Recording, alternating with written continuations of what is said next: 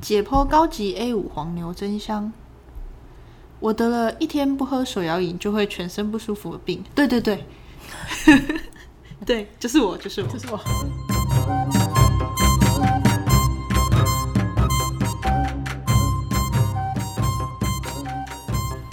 好，大家好，欢迎收听《剧本不要杀》哎，这次有同步哎、对我终于讲一开始的时候没有忘记自己要说什 么。记得有记得讲大家好。好，那我们又假期预告了， 哎、我们还是没有去玩收容时效。我我觉得得，我觉得我们下次不要预告，对我们以后就再也不要预告了。对啊，这样子才会让人家期待我们下一集到底要讲什么，没关系，反正我们就算预告了，下一期也不会说嘛，都不一样啊。所以那个预告都是讲讲搞笑的、啊，的。对，预告应该是讲说我们希望接下来玩什么剧本，对，啊但是我们还没有玩到收容时效，我们预计下礼拜要玩。吧嗯，应该会是下礼拜吧玩。如果我们玩完《收容是这样，我们一定第一时间上来讲这个问对题，听说很精彩，听说超级好玩，但是我们不能期待太大。我目前期待值很高的本都没什么好下场。对啊，我们很常期待太高，然后玩起来都很普哎、像我当初超级期待，我这样是不是在讲其他工作室坏话啊、不一定啊，就是剧本好不好跟工作室有时候没我很，那关我那系时候很期待红跟云破月来花弄影啊，但是就我实际上玩完之后，这两本我都没有很喜欢。我觉得红还好哎、红并没有，哦红红会喜欢的原因是因为菊恩太好笑啊了，我觉得倦怠很好，所以我对啊，觉是得、因为菊恩我，觉得这本跟期待有落差的原因，应该是因为它的另外一本太厉害了，对对对，北国太对厉那害。时候期待太高了。北国之春跟红是同一个作者，但是差很多。我期待落差最大的是“愿我如星君如月” 。哇，这本真的是被夸到那个天上仅有的神本的情感本。结果我玩完之后，我是笑着离开的。可是这个广告是四一零打出来的，对吧？好，嗯，我印象中四一零也说投产很好啊玩，所以我有点期待。结果就是我自己玩完之后我也们没有很爱。下一次，下一次我带你玩“愿我”，然后你再告诉我体感怎么样。好啊好啊，对说啊不定是真的是有差。那首先，呃，我们开场，我先跟先想先跟各位听众说一下，我们的 FB 开了，对，我们有粉砖了，剧本不要杀，欢迎搜寻、追踪、按赞哦。然后也有人问我们说，IG 什么时候开？我也要说一件事，就是我这边是个我是个老人，我不会用 IG。呃，我是一个年轻人，但是我没有在排，我没有在经营 个人的社群软体。我我很常在做粉砖，但是我不会用 IG，但我会努力的。我发现大家都还是会开 IG 啦， 因为 IG 很方便，真的吗？嗯嗯我到现在还是不太习惯用 IG，我终于体验到那种大人说的，我现在也是大人了，大人说的那种代沟。OK，好，嗯、我们今天呢，还是呃，如果各位现在听到这边，你可以稍微去搜寻一下 FB 剧本不要杀，我们还没有宣传啦，所以按赞数现在还非常非常的低。第一个按赞的还不是我老公，是是五一我男朋友是五一的男朋友，对啊。而且，哎、最近中秋节也快到了，对，中秋节快到，对讲到中秋节就会想到小时候大人不是都会剥完柚子，然后就把柚子皮放在小朋友的头上。你们家好奇怪哦。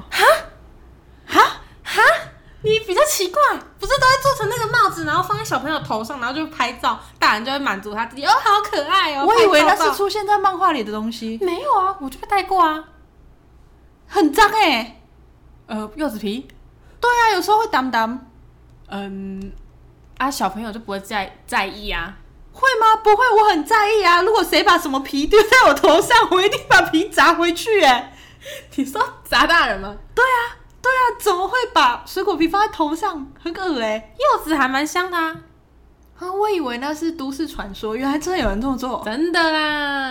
啊好神秘哦。我们烤肉就是中秋节只会烤肉而已啊，就先祝先祝大家中秋节快乐。啊对，中秋节快乐。对啊，我们今年又没有烤肉。 我也没有，我们今年的中秋节又在兵荒马乱中对，度过。对，完全没有空。有人问说，就是我们之前其实前几集都没有说我们的我们的工作，啊，是吗？对啊，我们没有讲吗？我们有提到，但是我们没有特别我讲。们有提到赞助，对，我们有提到，我们是我们是在台中的的店家的 GM，对，就这是样一讲就知道是哪一间了。真对，是台中只有就一间，呃，应该有其他桌游店有在做啦，但是目前 独立的啦，独立的桌游店目前是，哎，独立的剧本店。就只有我们。对，我们是台中的 BG Lab，然后我们是在里面代场的剧院这样。对，是的，嘿，有空可以来找我们玩哦。对，虽然不一定找得到好我们，那我们今天要讲的剧本叫做《斯乃杀手》。好，又跟上次的预告不一样了。对，师奶杀手它是一个关于七个师奶的故事，师奶，师奶，它这个剧本的名字是，师奶杀对对，是撕毁的撕，对，手撕鸡的撕，然后奶奶，对，后面是一样的。对，师奶杀手，然后它的主要在讲的是七个女人的故事，七个有家庭的女人，家庭主妇，有单身的。那最近呢，呃，社区委员呢快要换了，然后这个社区呢是一个高级社区，就是那种要抽签或者是很有钱那种富人的太太才住得进来的社区。对啊，而且这个社区还有小学、中学跟大学呢。而且在这个背景下面啊，他们的阶级制度其实有一点明显，对对，就是住进来的就比别人高一级的那种感觉。对，所以当你当上这个，你当上这个社区的主任委员的时候，是一件很高的荣誉。对，这是荣誉。对，所以最近呢，这个社区的主任委员要选举了。嗯，对，那当然，这七个师奶每一个都跃跃欲试，都想要当上。最近呢，又有另外一个传说，听说有一个高层领导要下来。对。对，因为最近呢，有什么有一个比赛叫哦，做、对，师奶比赛，对师奶争霸师赛奶，争霸赛就是要选出最厉害的成熟女性，有有脑有身材， 又有又有又有才艺，又有气魄，对，又有气魄的成熟女性。那听说呢，你如果当上这个师奶争霸赛的冠军啊，或者是有被提拔、啊你就比较容易当上主任委员。哦，它是这样设定的。对原来这两个比赛是分开的、哦，其实这两个是分开的。我一直以为它是一起的。但是因为他的人气值有关系，就是你当上、你当上师奶争霸赛的冠军，就代表你的人气会比较高，所以选举的时候你就有可能得到更多的票。那我们要先介绍一下角色吗？好，先做一下人物介绍。呃，他们的人物介绍真的是取名很懒，他们有七个角色，这七个角色分别是一师奶、良师奶、善师奶，然后湿师奶、对五师奶，露师奶。还有七师奶。好，他就是直接用数字来对当，名一二三四五六七。重点是他的那个良跟善，还要想一下，对啊，对啊，对啊，是两跟三，良是良上君子的良嘛？对。然后善是单，对单双的单。我记得那时候我们在测的时候，有人念单师奶，然后被我们喷爆。就是单师奶真的很难 听。那介绍一下每一个师奶的性格。那第一个就是易师奶，易师奶，雍容华贵，易师奶她是一个家庭主妇哈，对她本身没有职业，可是她却担任着这个社区的委员。对那原因是因为她老公的职位非常的高，她老公是教育部的，对对对，她老公职位非常高，所以她的教育部声部望也是很高的哈，所以她是在整个社区里面声望最高的一个人。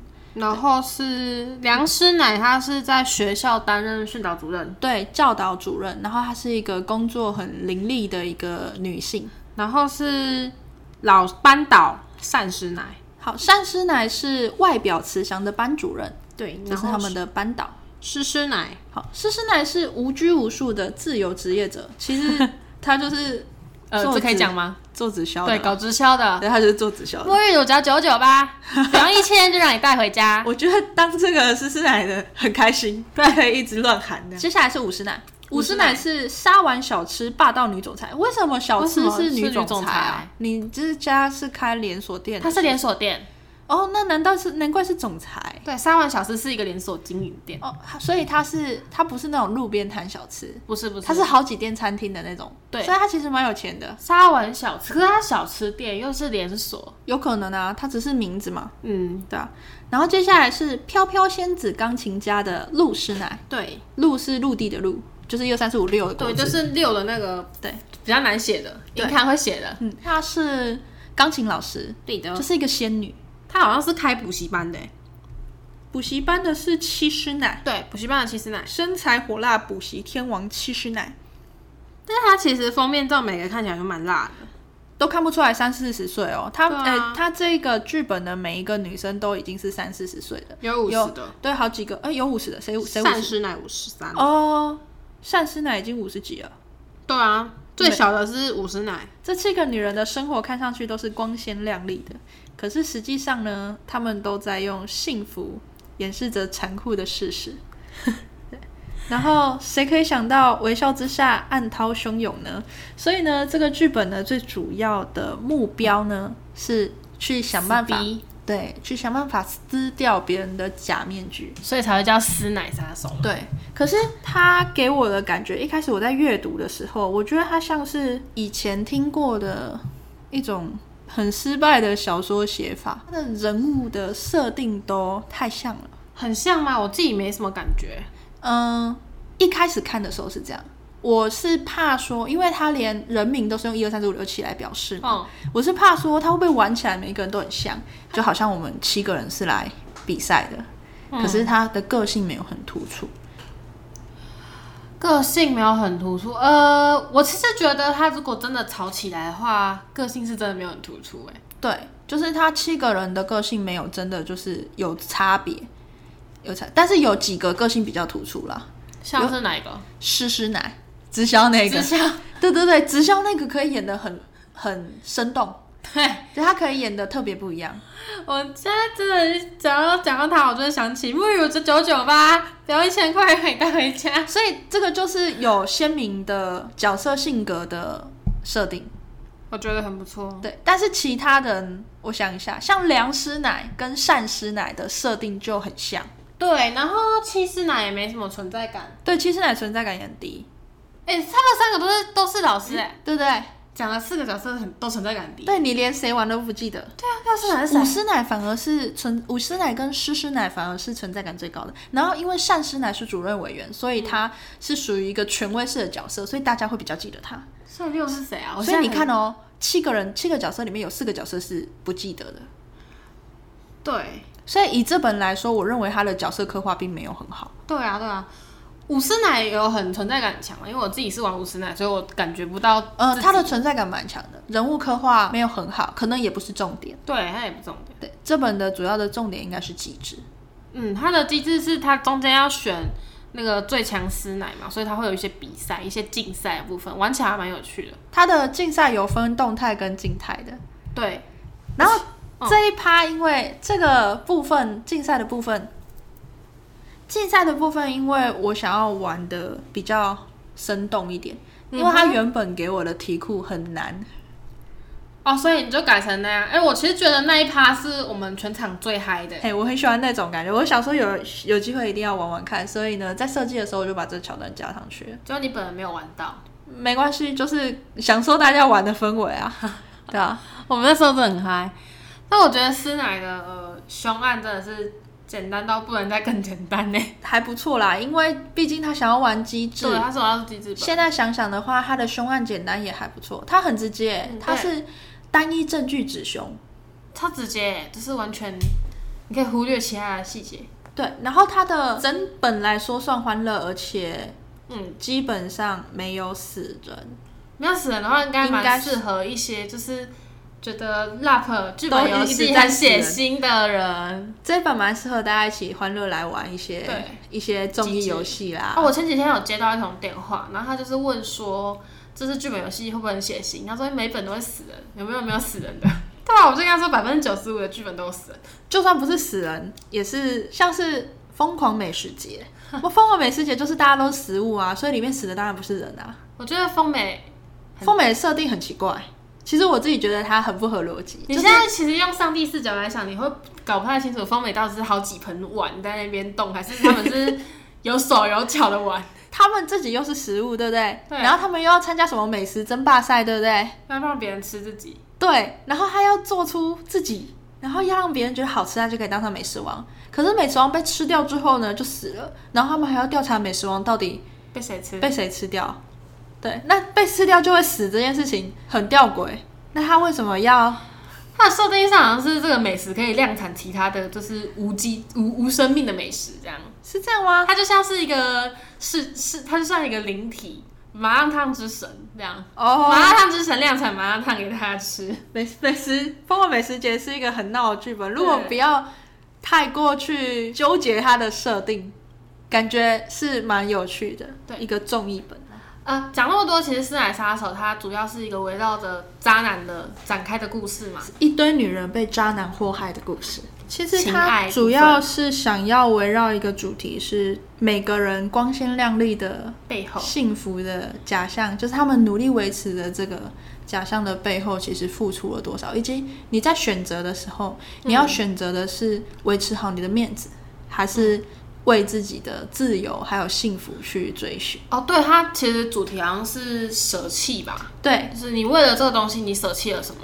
就像是你被一个渣男骗，他的意思是这件事情其实也是你的选择。当你知道他是渣男的那一刻，那个当下，你是马上毅然决然的离开他，还是纠缠着不放，还是一直对这件事情念念不忘，然后导致你后来的生活或者是未来的抉择都因为这件事情而被改变。讲到渣男呢、啊，哎、你你你这个人生里面，你有遇到渣男吗？渣男翻头的你有遇到很多渣男？很多，哎、其实我没有遇过渣男哎、我本人没有遇过。你的恋爱经验有几次啊？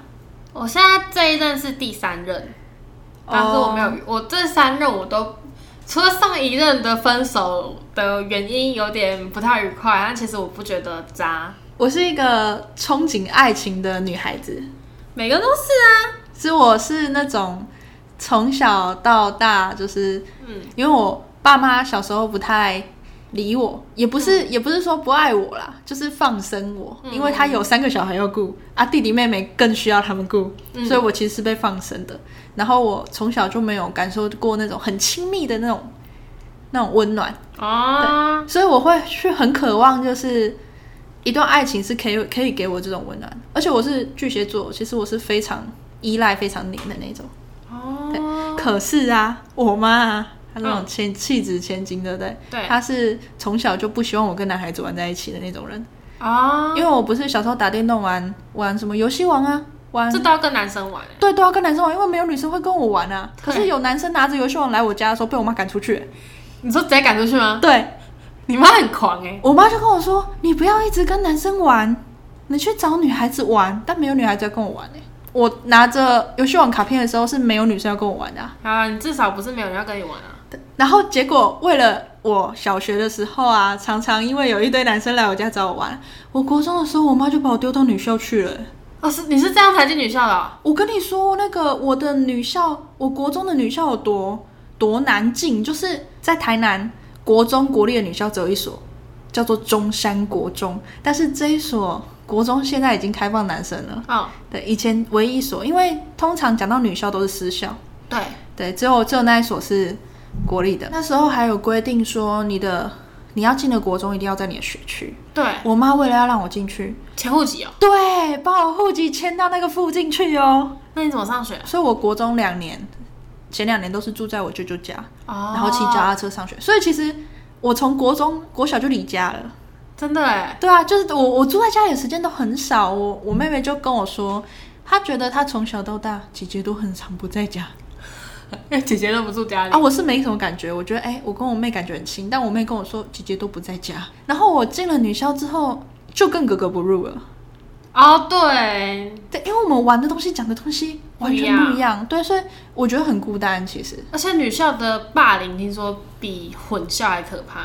哦，霸凌很夸张哎！我遇过，我中午啊睡不着，我看到我们班同学啊拉着我们其中一个，嗯、班上比较边缘被讨厌的女生的头发，要把她拉到厕所去哎、他干嘛？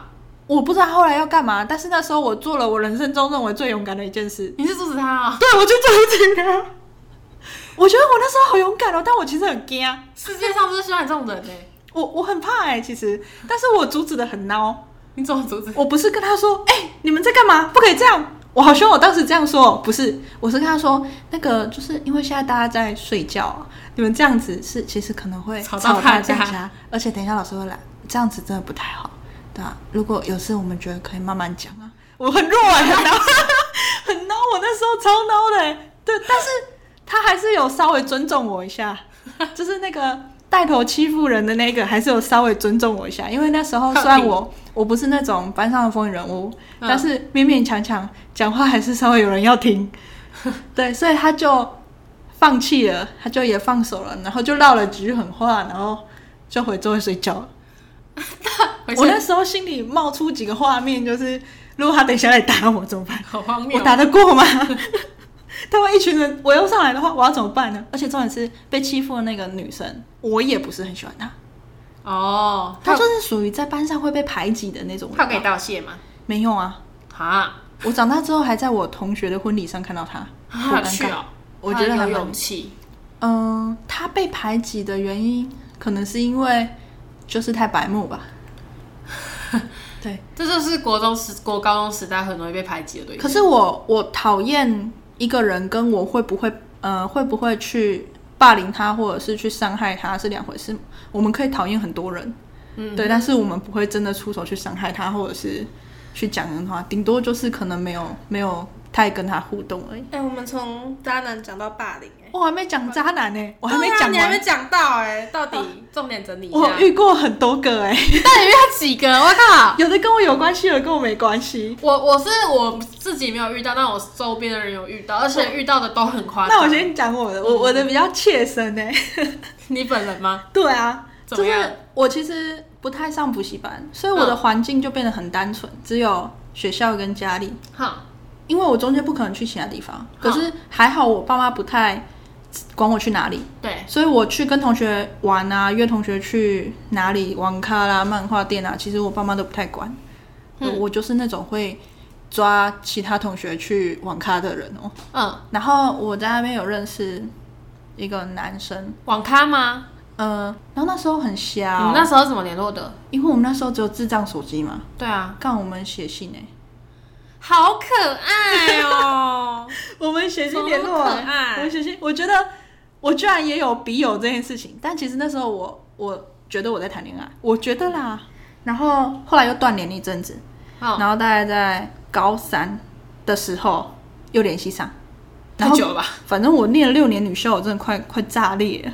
对，然后呢？然后高三联系上之后啊，就开始比较，因为那时候比较成熟了，嗯，都比较大了，就开始会确认一下，就是哎、诶我们彼此的关系怎样？那我们其实是一起陪伴，然后一起念书，嗯一，起高念书三嘛，对，差不多高三。。那我其实虽然我考上很好的学校，但是我很混，哦，我我知道，我是一个一直玩的人，但他是一个很优秀很的，上进的人，对对，他是一个很优秀的、很优秀的人。可是那时候因为我数学很好，然后我那时候会教他数学，嗯嗯，但我只有数学好，我其他都烂，我烂到底了。我只有数学那种可以不用念的东西会比较好。然后他就考上正大，嗯，然后呢？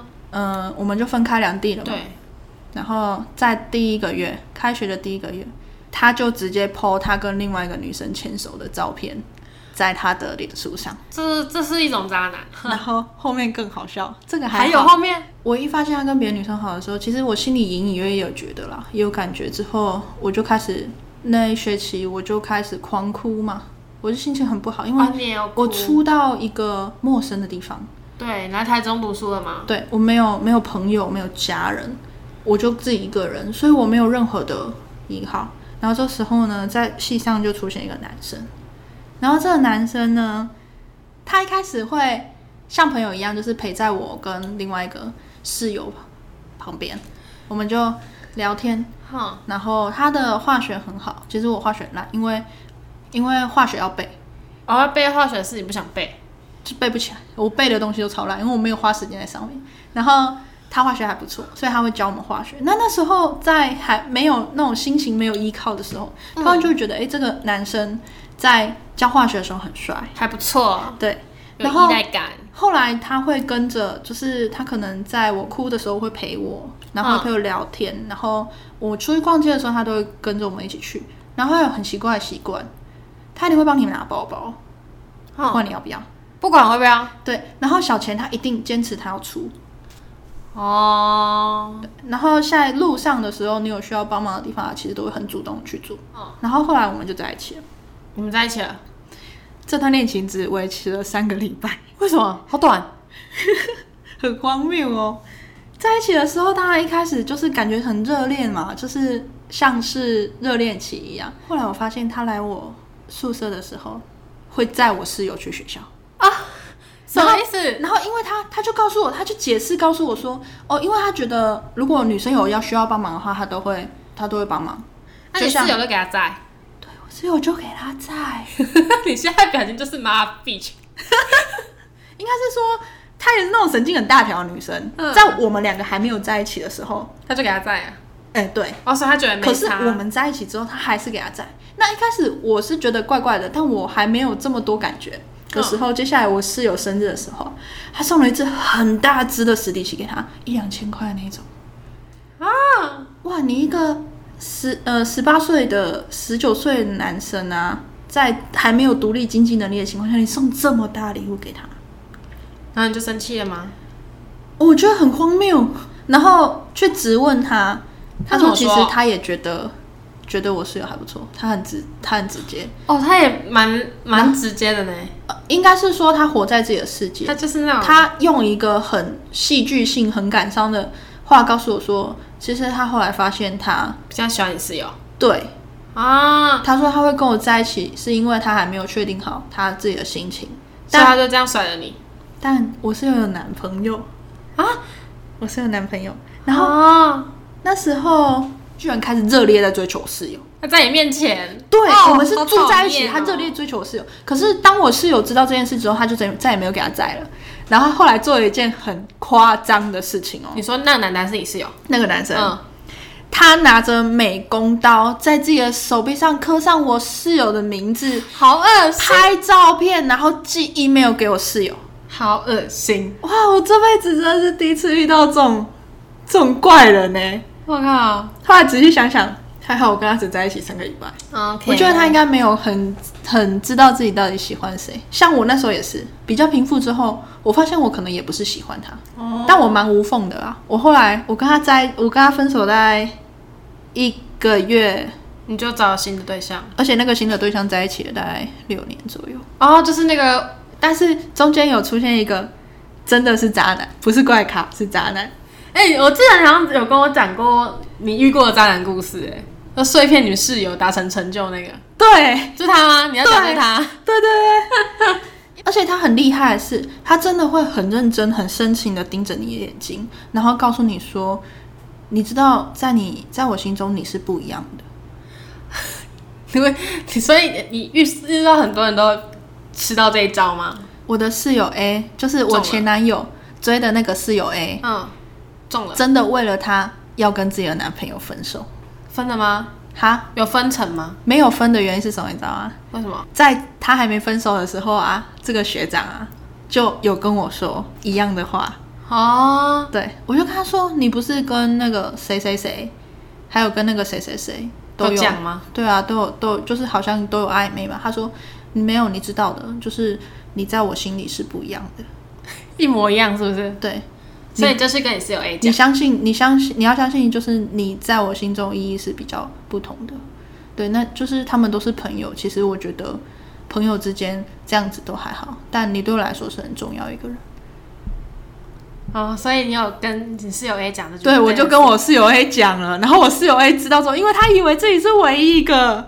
我觉得这学长最厉害的就是 他真的是勾很远。在我跟我上任男朋友分手之后，五六年后，六年后，好我一分手，我可能就会在自己的那个 FB 上 A 面 P 上稍微说分享一下对对，然后他就密我，密哦，我我们五年没见面了哎，他就密我，Hello，最近好吗？ 对，然后我就说哎、还不错啊，那你现在在哪里？然后他就说他现在在什么学校中医啊，现在在实习啊。嗯，然后我又跟他讲说，哦，我最近还行，就是分手了这样子。然后他就说，那你有考虑我吗？太酷。五年后，我就说哈，我我对我第一个是哈，他说你知道我一其实一直在等你，五年后哎、你想想吗？瞎了，你想想，一个男生说他等你五年，你会觉得有感动吗？但明明他就是每一个人都讲这样，对你有信吗？我们信啊，那就好。不是怎么会信？ 他都已经做这么我多，怕你当时太笨。哦，那时候没有，因为那时候我在追我老公。哦，你已经开始追， 哎，你开始了吗？对对对，那时候我已经开始在追我老公已了，经所开始以了其他男人对我讲什么话没屁用。我朋友他在中国那边实习，他就人生地不熟，所以他们有一个他有一个学长跟他一样在同一个公司，诶、同一个公司嘛，反正就是一样在中国实习。然后他就跟那个学长聊得非常的来，然后后来我朋友就心甘情愿把自己的第一次给那个男生，就是给那个学长，然后两个人就发生了半年的肉体关系，然后最后那个学长跟他说：“我忘不了我前女友”，就把他甩了，他们没有在一起。